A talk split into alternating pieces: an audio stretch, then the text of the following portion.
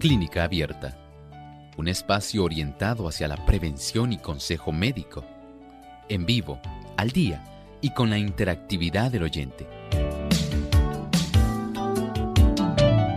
Clínica Abierta, poniendo al doctor a su alcance para un diálogo claro y honesto, porque nos importa su bienestar y salud.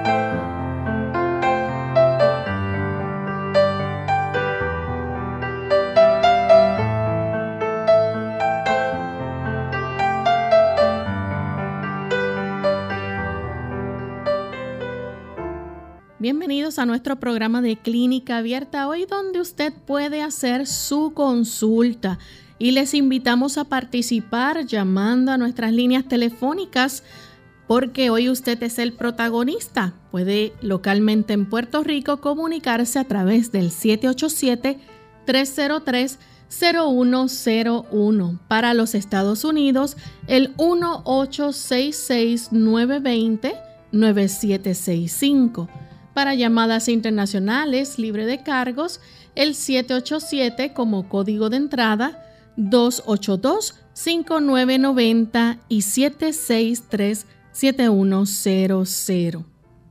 También usted puede visitar nuestra página web y entrar a nuestro chat en vivo. Ahí puede hacer su consulta. Solamente debe entrar y escribirnos la pregunta. Así que durante la hora del programa estaremos contestando sus consultas.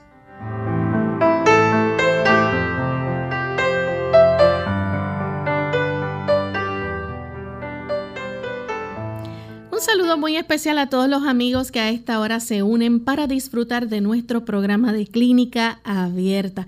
Nos sentimos contentos de tener esta oportunidad para comunicarnos con cada uno de ustedes y que hoy se brinda también esa oportunidad de que ustedes participen en nuestro programa. Así que hoy usted puede hacer su consulta. Desde este momento pueden comenzar a llamar para participar a, nuestra, a nuestro programa, marcando nuestras líneas que ya mencionamos en la introducción. Así que el cuadro está disponible desde este momento y se pueden comenzar a comunicar.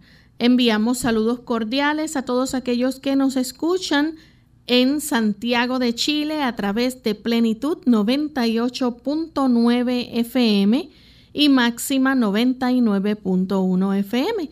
Así que para ustedes amigos que se enlazan diariamente y nos sintonizan allá en Chile, enviamos un cariñoso saludo. También damos una cordial bienvenida al doctor Elmo Rodríguez. ¿Cómo está hoy, doctor? Muy bien, gracias al señor Lorraine y Lorraine. Muy bien también. Saludamos al equipo de trabajo y con mucho gusto también saludamos a todos aquellos que hoy han decidido acompañarnos, estar con nosotros en esta edición de Clínica Abierta. Bien, pues vamos en este momento a escuchar el pensamiento saludable del día. El pensamiento dice así, el tabaco es un veneno de la especie más engañosa y maligna, porque tiene una influencia excitante primero y luego paralizadora sobre todos los nervios del cuerpo. Es tanto más peligroso porque sus efectos en el organismo son muy lentos y al principio difíciles de ser apreciados multitudes han caído víctimas de su influencia venenosa. Ciertamente, se han suicidado mediante este lento veneno. Y preguntamos, ¿cuál será su despertar en la mañana de la resurrección. Ciertamente podemos comprender que el Señor desea que nosotros conservemos nuestra vida. Él no desea que usted literalmente se esté aniquilando lentamente. Es triste pensarlo, pero usted eso es lo que está haciendo. Mediante esta toxina, una toxina múltiple, usted está quitando su vida, está envenenando su cuerpo. Todas las células del cuerpo se envenenan, particularmente el sistema nervioso central. Y su vida decae. Muchas personas piensan que, bueno, esa era la voluntad de Dios. No, se equivocó. Esa no era la voluntad de Dios que usted mismo acabara su vida muchísimo antes de lo que Dios había pensado que podía ser su término de vida. Usted sencillamente se quitó su vida. No permita que esto ocurra. El Señor no desea que sus días se acaben antes de lo que corresponde. Él desea que usted tenga salud. Él desea que usted sea prosperado y que usted pueda tener el beneficio de ver sus planes cumplirse, de ver cómo se desarrolla su vida dentro del término que Dios ha dispuesto. Pero no acelere su deceso. Dios desea para usted lo mejor. Y con ese pensamiento damos entonces por iniciado nuestro programa en esta hora, recordándole a nuestros amigos que estaremos recibiendo una sola pregunta por persona para brindar a otros la oportunidad de participar. Recuerde ser eh, específico con su pregunta y también eh, manténgase escuchando a través de la radio la contestación del doctor. Así que vamos con la primera llamada. Buen día, ¿con quién hablamos? Saludos, buenos días. ¿Soy yo? Sí, ¿con quién hablamos? Sí, mi nombre es María. María, ¿de dónde nos llamas? Desde Mayagüez. Adelante con la consulta. Estoy llamando con relación a una amiga mía. Ella tiene sobre 68 años aproximadamente. Eh, tiene un dolor muy fuerte en la pierna izquierda y tiene un estudio que la impresión dice así.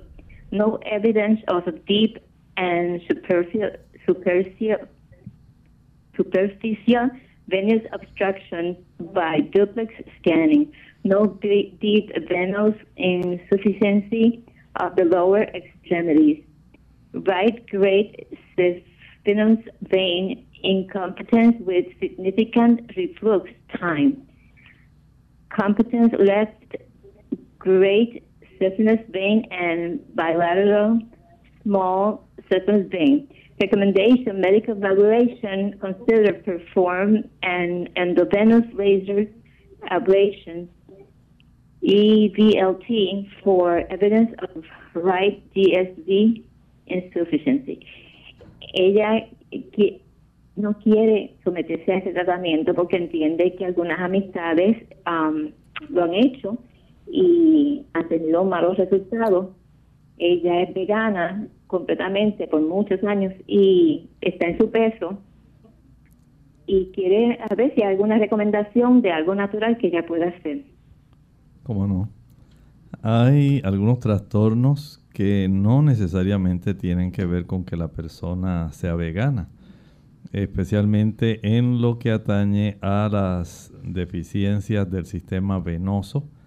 Cuando hay este problema donde se impide que pueda haber un buen flujo de sangre venosa, eh, hay a veces antecedentes genéticos, hereditarios, que pueden facilitar que esto se desarrolle.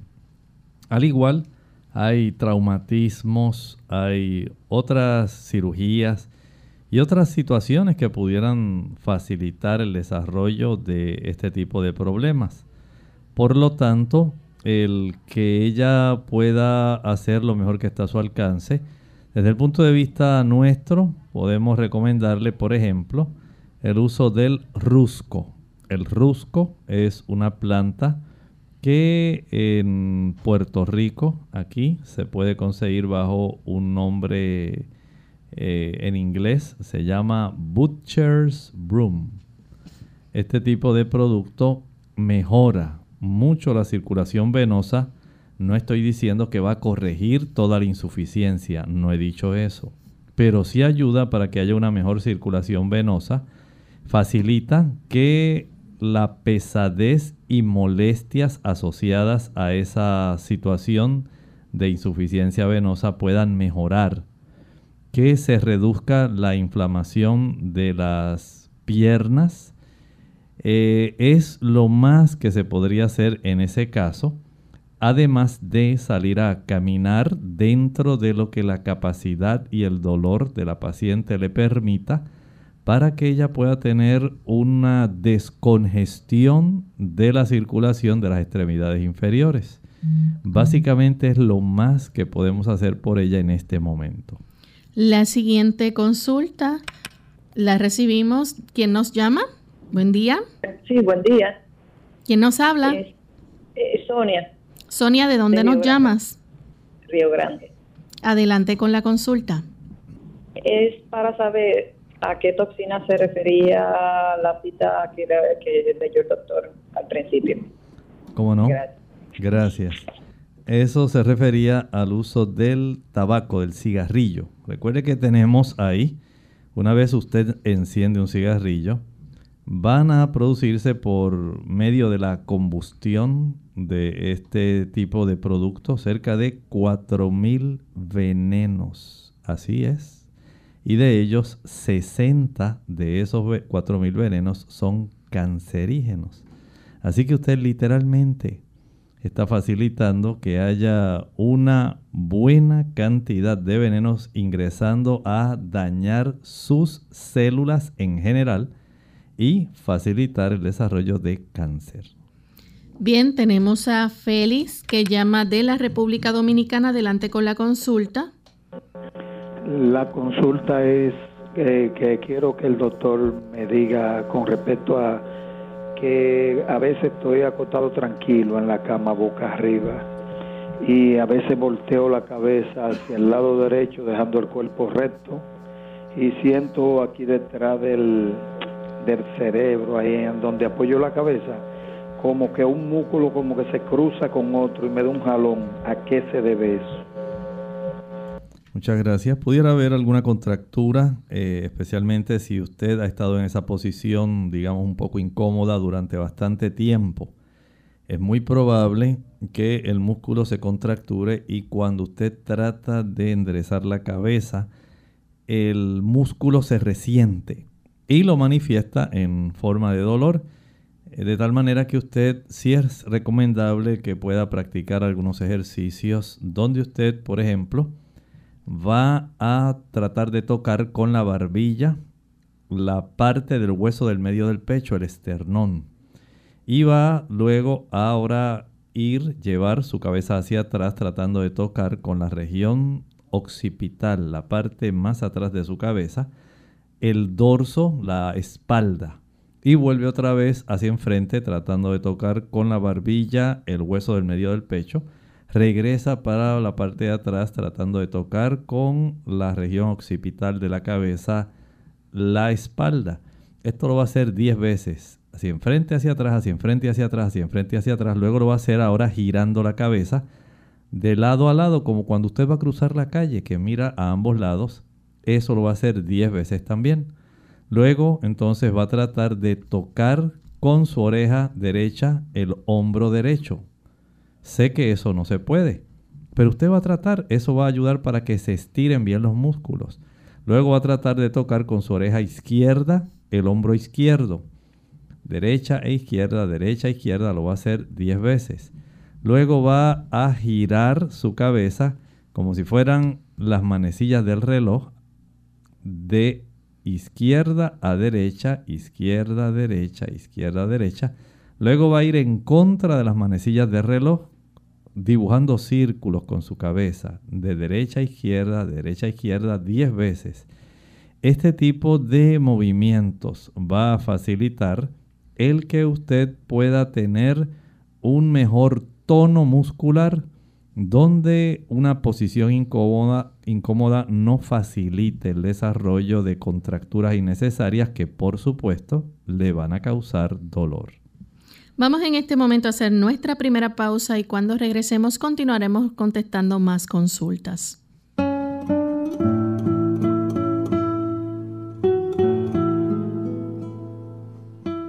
Todas las personas que han demostrado valer algo han sido los principales artífices de su educación.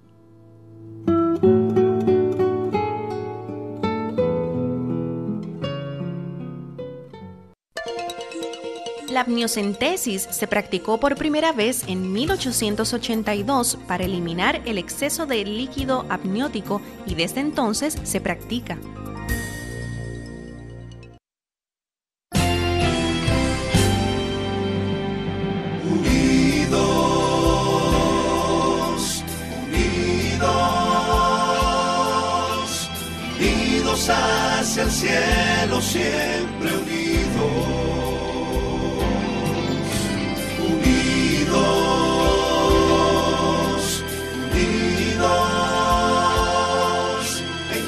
Testificación de la verdad, en la testificación de la verdad.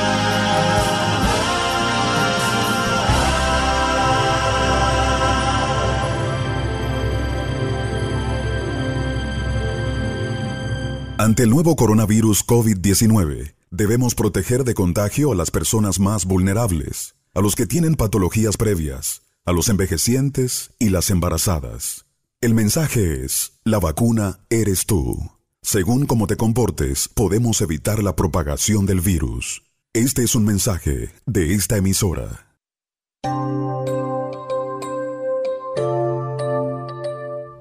Ya estamos de vuelta en Clínica Abierta, amigos, y tenemos a Laura de Río Piedras. Adelante, Laura, con la pregunta. Sí, es que muy buenas, buenos días. Muchas gracias por el programa. Es que me han salido como unas manchas blancas o paños. Yo supongo que sea del sol, pero no sé qué hacer. Si hay algo natural que se puede usar. Escucho por teléfono. Muchas gracias. Muchas gracias. Bueno, usted puede utilizar en un frasco pequeño que haga más o menos unas dos onzas de líquido. Esos frascos usted los puede comprar, son frascos de atomizador tipo spray. Ahí usted va a echar una onza de alcohol, ese alcohol isopropílico del que se utiliza ahora para desinfectar de ese que es por lo menos un 70%. Y va a añadir una onza de vinagre, sea blanco o amarillo. Esto lo va a agitar y con ese tipo de solución se va a rociar sobre la zona del área cuando usted tiene esa tinea corporis, que es en realidad el paño, y con una gasa una vez ya entre la solución en contacto con su piel, friccione esa solución sobre su piel. No es suficiente con que se asperge, hay que friccionarla. Este tipo de solución ayuda para aniquilar este tipo de hongo el que usted tenga una piel que le facilite al hongo multiplicarse es un dato muy notable. La química de nuestra piel cambia. Usted ha notado, por ejemplo, que un mismo perfume no huele igual en todas las personas y es por eso mismo, porque la química de la piel de cada persona es diferente. Y esa química de la piel usted la altera incluso hasta con su alimento qué cantidad de grasa usted consume, si es mayormente, digamos, grasa saturada, si son grasas insaturadas, si usted consume muchos productos que contienen azúcares, si usted también utiliza, digamos, productos que contienen cafeína, ese tipo de productos va a cambiar la química de su piel. Hay una microatmósfera sobre la superficie de nuestra piel y de la calidad del sudor, de las sustancias que vayan en el sudor, de la calidad de las sustancias oleosas que salgan de las glándulas que nosotros tenemos también de sebo, las glándulas sebáceas que tenemos en nuestra piel, tanto las sudoríparas que producen el sudor como las sebáceas que producen una cantidad de aceite, van a influir mucho en la cantidad de sustancias que van a alterar ese microambiente y por supuesto eso altera la flora que tenemos en la superficie de la piel. Según tenemos flora especial, y usted ha escuchado mucho de ello, en la garganta.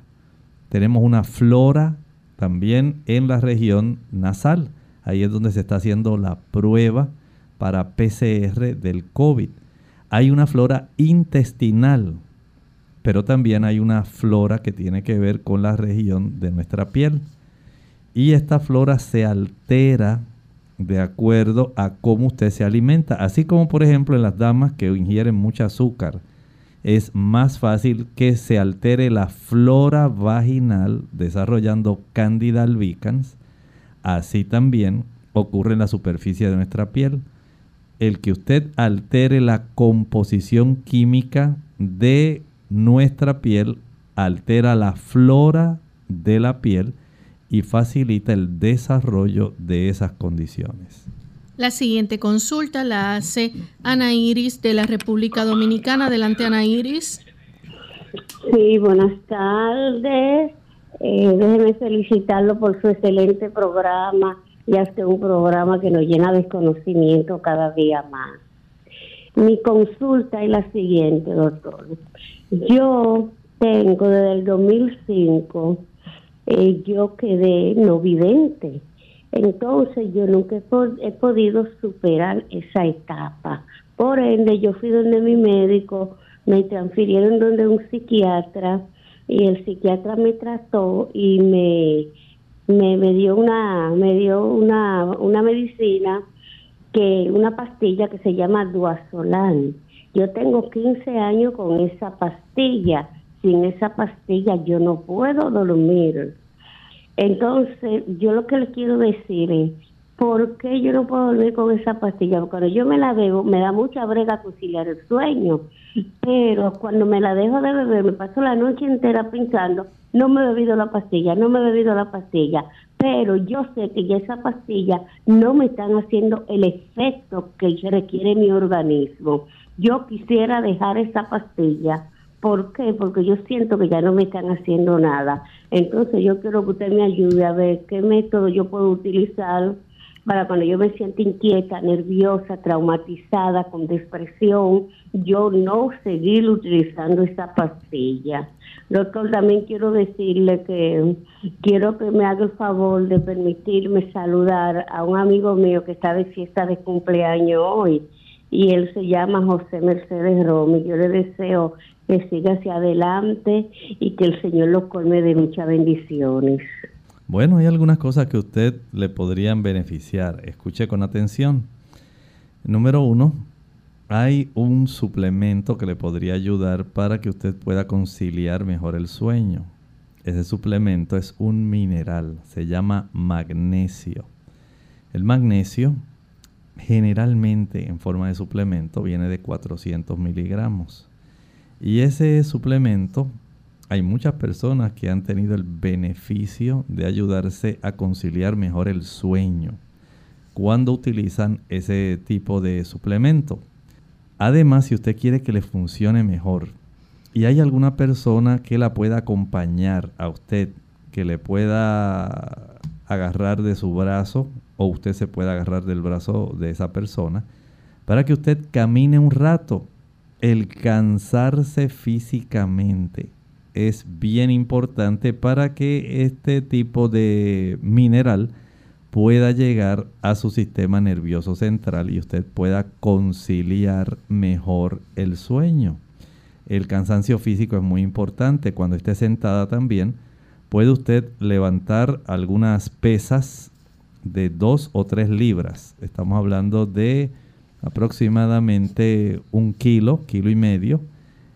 Y levantando estas pesas, aunque usted esté sentada, hacia enfrente, hacia arriba, hacia los lados, hacia atrás, va a facilitar también que sus extremidades superiores se cansen y usted pueda tener un sueño más profundo. Aplicar una compresa caliente, si es eléctrica mucho mejor. Esta compresa caliente que usted aplique a lo largo de la espina dorsal. Usted se acuesta boca abajo, su hijo, su hija, su esposo le aplican esta compresa eléctrica caliente, la pone en una temperatura moderada, tiene temperatura baja, moderada y alta. Una temperatura moderada. Eh, durante unos 40-45 minutos que ese calor se transfiera hacia la región de su espina dorsal. Eso va a ayudar para que usted también pueda conciliar el sueño. Tenemos entonces una anónima que se comunica desde Toa Baja. Adelante. Buenos días. Esto, les quiero preguntar al doctor si una madre que tiene 37 años lacta a su bebé, que si puede usar la pastilla de zinc. Perdone, ¿si puede usar qué pastilla? La pastilla de zinc. ella tiene, el nene tiene dos años. Bueno, cómo no. Mire, no todos los productos eh, se les ha podido hacer pruebas de seguridad, especialmente para madres embarazadas y madres lactantes. Desde ese punto de vista, yo le pudiera mejor recomendar que utilice mejor el zinc en su forma natural ¿Cómo la consigue? Principalmente en el consumo de la semilla de calabaza.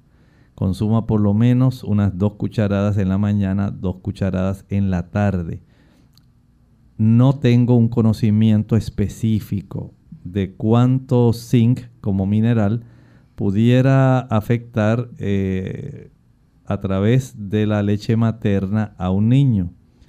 Por lo mismo que les repetí, no hay muchos estudios de todos los suplementos eh, en relación a cómo estos pudieran alcanzar la leche materna e influir sobre el lactante. Así que la mejor seguridad es vamos a evitarlo. Vamos a utilizar mejor entonces el zinc, que ella consume esas dos cucharadas de semilla de calabaza en la mañana y en la tarde. Y pienso que es una zona más segura para poder ayudarle. Vamos a recibir en este momento a Ángel, que se comunica de la República Dominicana. Ángel. Buenas. Bienvenido. Hello. Ángel, ¿nos eh, escucha? Sí, le escucho. Adelante con la pregunta.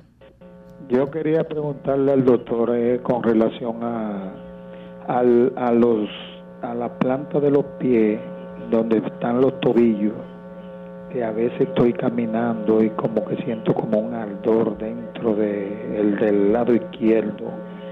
Y a veces me pasa al lado derecho también como un ardor dentro como que no puedo caminar a veces como que me arden la, las coyunturas o los músculos no sé qué. A ver qué él me dice. Ok cómo no muchas gracias. El poder tener la oportunidad de que su médico lo vea, porque hay que hacer algunas pruebas. Es muy raro que haya este tipo de situación, ¿verdad? Eh, que se manifieste así, eh, sin que pudiera haber tal vez algún tipo de cambio que se esté desarrollando internamente en esa articulación. Y para eso pues sería recomendable unas radiografías de la zona de los tobillos para poder detectar si hubiera algún tipo de enfermedad degenerativa que se esté desarrollando. Porque tener solamente dolor en esa área pudiera haber un proceso inflamatorio que pudiera ser parte de la condición de una articulación que está desarrollando procesos como una artrosis, digamos una osteoartrosis o una artritis reumatoidea. Como no sabemos, lo más aconsejable es que usted pueda hacerse este tipo de mm, estudio para detectar si hubiera algún daño. En lo que a usted le dan esta oportunidad de usted ser eh, entrevistado y que el médico le pueda revisar, procure conseguir dos baldes, dos cubetas, dos envases donde usted puede echar agua, agua bien caliente en una de ellas, de estos envases, que más o menos cuando usted sumerja su pierna llegue hasta la mitad de la pierna, que cubra cómodamente el tobillo y la otra que tenga agua con bastante hielo para que más o menos alcance también la misma profundidad. Sumerge el pie en el agua más caliente que pueda sin que se queme. Hágalo durante unos 30 segundos y de ahí saque su pierna y sumérjala en el agua fría con hielo durante un lapso aproximado de unos 10 segundos de tal manera que está sumergiendo su pierna en el agua caliente 30 segundos, en el agua fría 10 segundos, agua caliente 30 segundos, agua fría 10 segundos, agua caliente 30 segundos, agua fría 10 segundos, unas 20 a 30 veces. Si es una inflamación sencilla, esto le puede ayudar. Pero si hay algún tipo de daño inflamatorio que esté produciendo cambios degenerativos en esa zona, el practicarse una radiografía es algo esencial. Vamos en este momento a hacer nuestra segunda pausa y al regreso continuaremos con más de sus preguntas. Cuidar de los demás es cuidar de uno mismo. Hola, les habla Gaby Zabalúa en la edición de hoy de AARP Viva, su segunda juventud en la radio, auspiciada por AARP. Regresar del hospital después de una estadía prolongada por cirugía o enfermedad puede requerir una adaptación tan difícil para el paciente como para el cuidador. Así se haya estado actuando como cuidador antes de la estadía del ser querido en el hospital, después de un suceso tan estresante, la dinámica cambia y es preciso prepararse para la transición. Planear por anticipado puede hacer el proceso mucho más sencillo. En lo posible, desde el momento del ingreso del paciente al hospital, es conveniente pensar en su alta Empieza por hablar con los médicos y enfermeras sobre los cuidados que necesitará en la casa y prepárate de antemano para nuevas responsabilidades, las que pueden incluir administrar nuevos medicamentos o cambiar vendas. Además de nuevos cuidados, tal vez sea necesario hacer cambios en el hogar para facilitar la atención del adulto mayor. Asegúrate de preguntarles a los encargados del cuidados si necesitará una cama especial, silla de ruedas o cualquier otro dispositivo médico. Aparte de eso, aún hay detalles que atender. Escúchanos la siguiente semana para más información. El patrocinio de AARP hace posible nuestro programa. Para obtener más información, visita www.aarpsegundajuventud.org oblicua viva.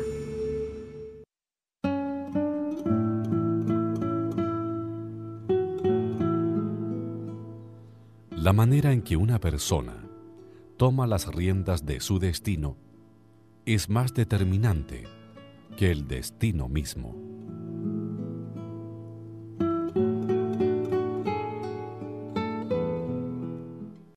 Ante el nuevo coronavirus COVID-19, no debe cundir el pánico. Pandemia no es un sinónimo ni de muerte ni de virus mortal. Esto no significa que vamos a morir todos. El mensaje es, la vacuna eres tú. Según cómo te comportes, podemos evitar la propagación del virus. Este es un mensaje de esta emisora. Clínica Abierta. Continuamos con más de sus preguntas y en esta ocasión tenemos a Orlando que nos llama de la República Dominicana. Adelante Orlando con la pregunta. Buen día, bendiciones. Buen día. Dos, dos preguntitas. La primera, eh, qué hacer para revertir el hígado graso y segunda, un cálculo de medio centímetro, cómo expulsarlo de la orina. Gracias. Como no, le contestamos la primera de qué hacer para revertir el hígado graso. Y en ese aspecto podemos decir que si usted es de las personas que consume productos que son ricos en jarabe de maíz alto en fructosa, usted deje de consumirlo Si a usted le gusta tomar su cervecita, algún tipo de alcohol, ron, vino, vodka, tequila, ron, esos productos van a facilitar el desarrollo de hígado graso. Si usted es diabético, el exceso de glucosa sanguínea facilita el hígado graso. Si usted tiene los triglicéridos altos, el exceso de triglicéridos va a facilitar que usted desarrolle hígado graso. Si usted está sobrepeso, el sobrepeso facilita que usted desarrolle hígado graso. Es decir, a mayor consumo de ácidos grasos en general, especialmente saturados, el cuerpo comienza a utilizar este tipo de macronutrientes para poder eh, almacenarlo. Lo va a hacer en la grasa visceral, pero también lo va a almacenar en el hígado. Cuando una persona toma alcohol, el alcohol lo convierte en triglicéridos que se almacenan en ese tipo de llanta que usted desarrolla alrededor de su cintura y también lo va a almacenar dentro de su hígado. El hígado graso tiene el potencial de facilitar el desarrollo de cirrosis hepática a lo largo del tiempo. Si usted puede evitar este problema, hágalo muchas personas, especialmente cuando están sobrepeso y que están obesas, a consecuencia del hígado graso, porque le gustan mucho las frituras, le gusta el queso, la leche, la mantequilla, el yogur, los jugos, especialmente hay muchas personas que toman jugos, pueden ser naturales, pero están concentrando el azúcar. Y cuando ya usted tiene un peso suficiente, el cuerpo dice, aquí estoy recibiendo mucho combustible concentrado, hay que almacenarlo para poder usarlo después en forma de calorías. Y entonces usted lo va a almacenar en forma de triglicéridos. Jugos, maltas, refrescos, bombones, helados, paletas, bizcochos, galletas, flanes, chocolates. Eso va a facilitar que usted desarrolle hígado graso. Si usted quiere revertirlo, sencillamente deje de comer esas cosas. Además, ejercítese para que utilice ya esas calorías que están almacenadas en la grasa visceral, grasa subcutánea y en el hígado. Y por otro lado, recuerde que va a utilizar también para facilitar esto, por cada litro de agua, exprima dos limones, tome esa agua, esto le va a ayudar para ir recuperando. Pero, escuche bien, si el hígado suyo está muy agrandado, si las enzimas hepáticas ya comenzaron a demostrar inflamación a consecuencia del hígado graso. Esto pues hay que ser más cuidadoso, se trata de otra manera diferente, por lo tanto, comience haciendo los cambios que le mencioné. Bien, nuestra próxima consulta la hace la señora Dones desde Caguas, Puerto Rico. Adelante. Sí, buenos días. Buen Eh, día. eh, con relación a, tengo dos problemitas. Eh, hablo del cigarrillo. Este, yo tengo un problema, tengo un vecino que es fumador. Mis cuartos están de frente al cuarto donde él duerme. Entonces, él, fuma a cualquier hora, a veces son las una de la mañana y está fumando. Entonces, yo en mi cuarto, en mi casa, me siento todo este olor y eso. Y yo llamé la atención una vez a su mamá, pero ella no, no me ayudó en nada. Eh, eh, y y la- eh, lo que más me preocupa es que tengo que estar cerrando mis ventanas por donde entra la mejor ventilación de la casa. Yo me preocupa porque la voz mía se me pone ronca cuando me da olor a cigarrillo. Y entonces yo quisiera saber qué puedo hacer con algo natural o qué, porque lamentablemente no puedo estar ni en la marquesina, porque si él fuma allá, eso mi casa se impregna. Mi otra vecina es mágica y me dice lo mismo. Y lamentablemente, pues, este, yo me estoy fumando cigarrillo de él a las 3 de la mañana, a la hora que él le da la gana. Entonces, el otro problema que tengo es que yo me recetó una pastilla que se llama Intestine. Y esa pastilla, cuando yo me la tomo, la rebajé a dos veces al día porque me mandaba para el baño. Entonces eso me ha hecho rebajar. Y yo no tomo leche porque no puedo tomar. No como huevo porque no puedo comer huevo tampoco. Me flama. Bueno, una situación. Entonces, pues, tengo ese otro problema. Pero, a ver, ¿qué, puedo hacer? ¿Cómo puedo resolver uno si se puede o cómo puedo resolver el otro? Porque lamentablemente eh, los dos son perjudiciales. a ver qué me dice. Como no, con mucho gusto le contestamos la primera consulta que hizo del cigarrillo. Lo mejor que usted puede hacer, compre un abanico un ventilador de pedestal, un abanico, de tal manera que ese abanico usted lo va a poner que eche el aire, sople ese aire en dirección a la ventana, de tal manera que el humo no entre a su cuarto. Es la solución más rápida, así que le puedo proveer. O sencillamente usted tendrá que poner un aire acondicionado para que solamente recircule el aire de adentro que esté libre de humo. Es básicamente otra alternativa. Pero por lo menos un abanico que no circule el aire en todo su cuarto. Usted lo va a poner solamente fijo en la dirección de la ventana para impedir que ese tipo de aire contaminado entre a su cuarto. La siguiente consulta la hace Rosy de la República Dominicana. Adelante, Rosy. Sí, buenos días. Quiero preguntarle al doctor qué, qué pasa cuando los leucocitos están altos y qué debo tomar. Bueno, cuando los leucocitos están altos pueden haber situaciones de infección. Leuco es blanco, es la fórmula blanca, las células blancas de defensa de nuestro organismo. Ellas una vez ya exceden de 10.5 por 10 a la 3, más de 1000 por campo. Básicamente le están diciendo que hay alguna infección que puede ser viral como bacteriana. El que también estén altos pudiera demostrar que hay algún otro problema de reproducción celular que pudiera ser perjudicial. Entonces, antes de nosotros hacer caso solamente a un estudio sanguíneo, un laboratorio, hay que tomar en cuenta la clínica. Hay que saber si hay afecciones de ganglios en su cuerpo, su cuello, si usted está desarrollando fiebre, especialmente fiebre nocturna, si usted tiene alguna otra molestia en el área hepática, en el área del vaso, si fácilmente está adquiriendo infecciones.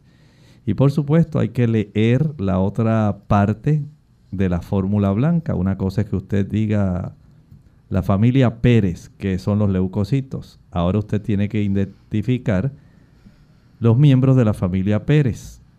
Con esto le quiero decir que los leucocitos tienen neutrófilos, eosinófilos, basófilos, los monocitos, los linfocitos y de acuerdo a la distribución entonces se puede determinar si es alguna infección bacteriana viral, si hay algún proceso que pudiera ser preocupante como alguna leucemia o alguna otra condición. Por eso llévese al médico, deje que él junte la clínica con el laboratorio. Tenemos a Cándida de los Estados Unidos. Adelante, Cándida. Muy buenos días. Este, los quiero felicitar al doctor y a Loren y a todos los que trabajan en este programa por su lindo programa. Que Dios le bendiga. Mi pregunta es, yo estuve en un tratamiento de cáncer, eh, se llama cáncer myeloma, múltiple myeloma, y la doctora me hizo un tratamiento de quimioterapia, pero de inyección. Entonces, después que, eso fue en el 2019, después que ella me hizo ese, ese tratamiento, ella me hizo un trasplante de células madre. Y esas células, yo me vi bien mal, bien enferma, me puse muy mal, no tenía fuerza, no podía comer, no podía tragar. Estaba en el hospital y pensaba que no me iba a salvar. Pero Dios me restauró con su misericordia. Mi pregunta es que ella ahora dice, la doctora, después que me hizo el trasplante de célula madre, la cual me vi muy mal, ella dice ahora que quiere hacerme, ponerme vacunas de nuevo, porque ella dice que yo perdí las vacunas, que yo ahora soy como un bebé. Y yo quiero escuchar la opinión del doctor, a ver qué piensa, porque yo no me la quiero poner.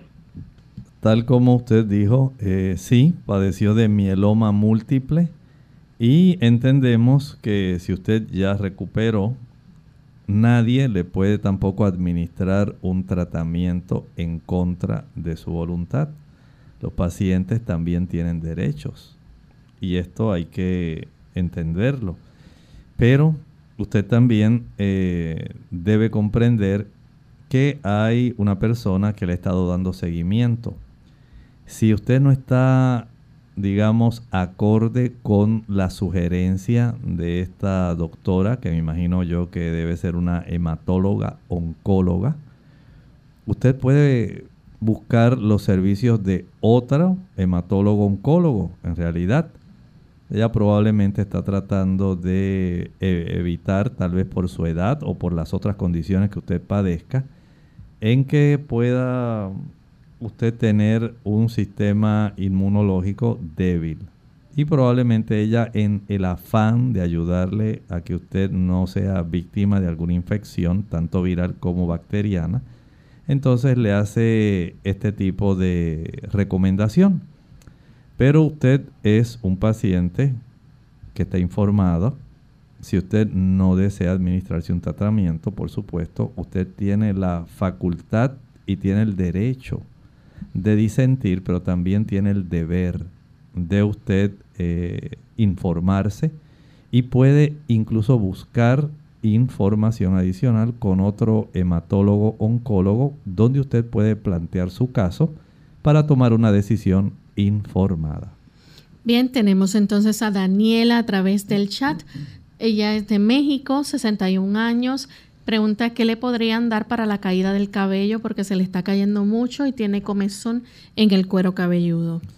A esa edad ya las cifras de hormonas estrogénicas se han reducido bastante y las, los receptores que las damas tienen en el cabello no van a detectar que haya una buena concentración sanguínea de estos estrógenos y se va a caer el cabello va a notar que la piel también se va a ir poco a poco arrugando, que va a haber eh, una menor eh, cantidad de lubricación vaginal, menos lubricación también ocular, en la boca, oral. Y van a ocurrir otros trastornos que pueden incluir hasta trastornos del ámbito mental, sencillamente porque usted no tiene suficientes estrógenos. Algunas personas eh, utilizan isoflavonas, las isoflavonas como la genisteína, el diaceína, el gliciteín. Ayudan para que usted pueda tener cierta cantidad de fito, quiere decir hormonas, estrógenos, hormonas que provienen de las plantas. Perdón, dije fito es planta, fito es planta fitoestrógenos, estrógenos que provienen de las plantas que muchas personas han encontrado beneficiosos. También el uso de la biotina, una vitamina del grupo B, también se ha encontrado que es útil. Hay también otros productos o componentes que son útiles, por ejemplo, el tomar el té de la cola de caballo, horse tail estoy refiriendo a esa planta que se llama Equisetum arvense. Y esa planta también, por la cantidad de vitaminas y especialmente minerales que contiene, facilita el que haya un buen desarrollo del cabello. La siguiente consulta a través del el chat la hace una anónima también de México, 63 años, dice buen día, ¿qué me pudiera dar para los parásitos? Porque ya tiene rato que no he tomado ningún medicamento para los parásitos y a veces después de tomar algún alimento me da asco y ganas de vomitar. Primero tiene que definir lo que usted entiende por parásitos. A veces hay personas que le dicen parásitos a las amebas. Y hay personas que también pues dicen parásitos a las lombrices. Entonces el tratamiento es diferente si son amebas, primero recuerde que tiene que trabajar con el aspecto de la higiene. Y además de trabajar con el aspecto de la higiene, hay que usar el metronidazol y puede usar el té de llantén. Si es porque usted tiene algún tipo de parásitos como el Ascaris lumbricoides, entonces ya el tratamiento, el pamoato de pirantel y otros más que ya existen para trabajar directamente con esto, y hay, por supuesto, otros eh, productos naturales que se pueden usar, pero, pero hay que garantizar que ya no haya la presencia de huevecillos o, si son protozoarios, quistes, para poder ayudarla. Por eso es necesario que usted identifique qué es lo que usted está llamando parásitos. Elena Ramírez de la República Dominicana, su hijo de 22 años, Luego de radiografías en los pulmones, espirometría y algunos laboratorios, fue diagnosticado con asma, tratado con budesonida, formoterol inhalado y montelukast. El seis meses lleva en chequeo, aún persiste la sibilancia. Esto creo que habíamos hablado de ella anteriormente. Esta situación, como dijimos, no es solamente asunto de la broncoconstricción y usted está usando broncodilatadores también. Pero también es un asunto donde además de que los bronquios se estrechan, ocurre edema, hinchazón de la pared del bronquio y además queda una buena cantidad de mucosidad normal que se produce. Y si usted junta tres situaciones que disminuyen el espacio disponible dentro del bronquio para que fluya aire, entonces ya tenemos un gran problema. Porque aun cuando usted está usando todos esos productos, si usted, por ejemplo, utiliza leche, mantequilla, queso, yogur, los pulmones van a desarrollar una mayor cantidad de mucosidad que va a obstruir a pesar de todos los, medicamentos que está usando. El uso también de pan blanco, el uso de galletas, puede facilitar para que se desarrolle una mayor cantidad de mucosidad que tratando de salir lo que hace es obstruir esa área de los bronquiolos. Procure evitar esos productos. Prepare un jarabe que le voy a recomendar que le puede también ayudar a reducir la hinchazón interna de la pared del bronquio y del bronquiolo y puede ayudar para que tenga una mejor vasodilata eh, broncodilatación.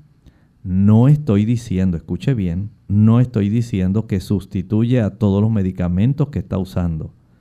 Más bien, usted lo va a utilizar además de los medicamentos que ya está tomando.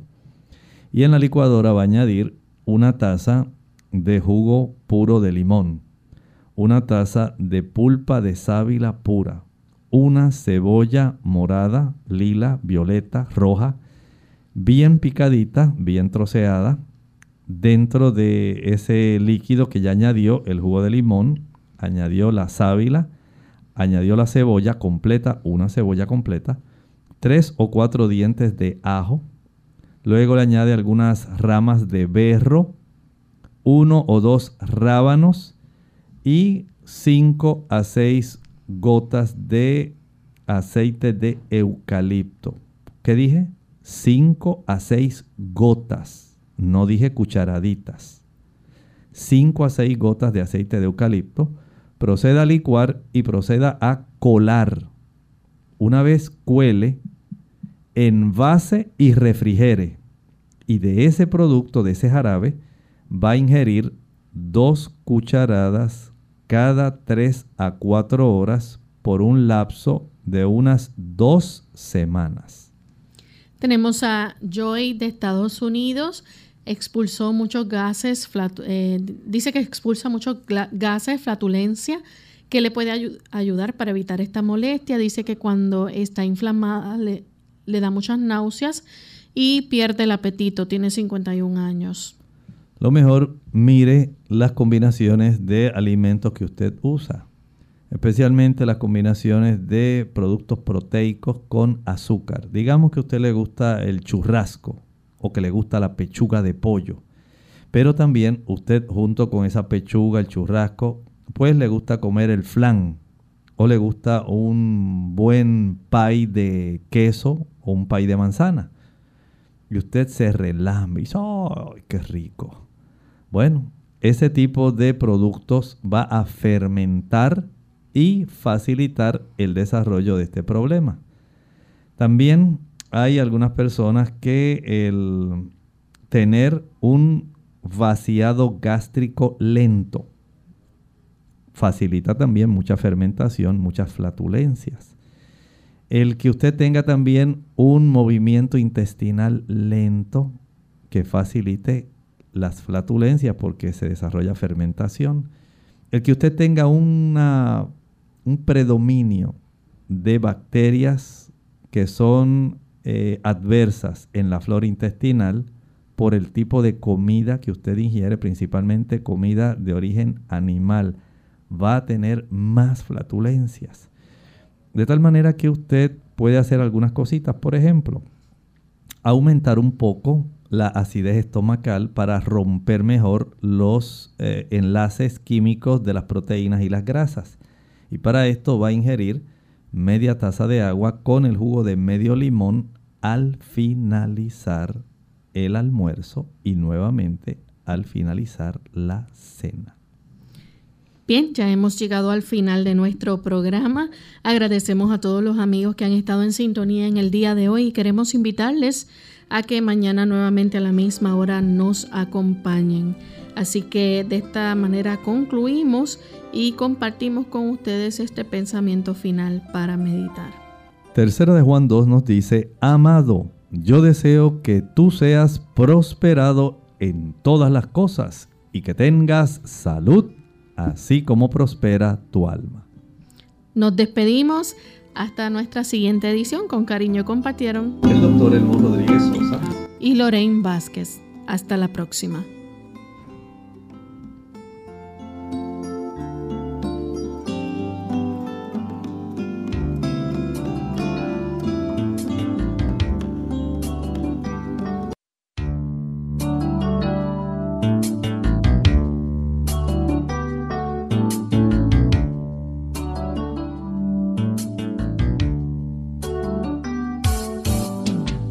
Abierta. No es nuestra intención sustituir el diagnóstico médico. Antes de poner en práctica cualquier consejo brindado en este programa, usted debe consultar con su médico. Hasta la próxima.